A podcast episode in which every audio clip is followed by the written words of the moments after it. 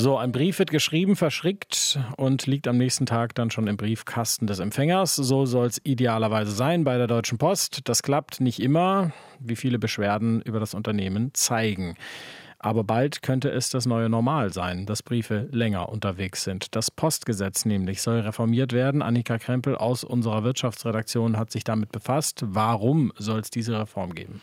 Ja, weil es dieses Postgesetz mehr oder weniger auch in dieser Form schon seit 1998 gibt. Damals ist ja die Bundespost privatisiert worden. Dadurch sollte auf dem Briefmarkt Wettbewerb entstehen. Das hat nur so mäßig gut geklappt. Die Deutsche Post, die hat ja bei Briefen weiterhin einen Marktanteil von 80 Prozent. Gleichzeitig sollte auch sichergestellt werden, dass weiterhin Post bis in den letzten Winkel der Republik zugestellt wird. Das ist ja eher unwirtschaftlich. Die Post, die ist also so ein Universaldienstleister, wie das genannt wird.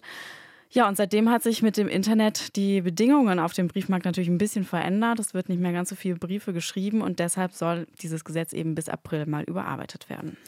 Gestern haben die Abgeordneten des Bundestages über diese Reform äh, gesprochen und eine Änderung gilt als wahrscheinlich. Briefe werden künftig wohl länger unterwegs sein. Wie lange werden die brauchen? Also es kann künftig durchaus drei oder vier Tage dauern, bis die Post dann tatsächlich im Briefkasten landet. Geplant ist nämlich, dass es erst ab Tag drei eine verbindliche Quote gibt von 95 Prozent. Das wäre eine deutliche Lockerung zur Regel bisher, denn aktuell müssen laut äh, dem Gesetz 80 Prozent der Briefe am nächsten Tag beim Empfänger ankommen und 95 Prozent spätestens dann am zweiten Werktag. Warum soll das geändert werden? Ja, Briefe sind heute einfach nicht mehr ganz so wichtig wie früher und deshalb kann die Post wohl ein bisschen länger brauchen, ähm, wenn sie denn dafür wieder zuverlässiger wird. Das ist nämlich das zweite große Ziel dahinter. Man sieht eben auf die vielen Beschwerden der vergangenen Jahre.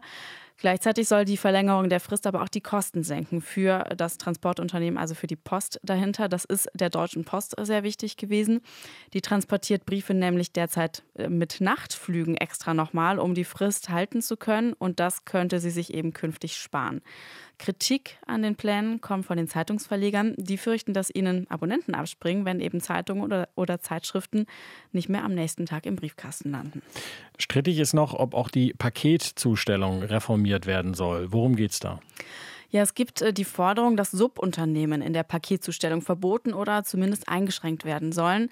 Das betrifft kaum die Deutsche Post, die liefert mit DHL weitgehend selbst aus, ähm, aber andere Zusteller, die beschäftigen Subunternehmer, die Aufträge mitunter dann selbst nochmal an Subunternehmer weitergeben, sodass dann so eine undurchschaubare Kette entsteht. Und oftmals sind die Arbeitsbedingungen für die Zusteller, die dort arbeiten, schlecht. Der Zoll, der deckt immer wieder Missstände auf, wie 14-Stunden-Tage oder Dumpinglöhne.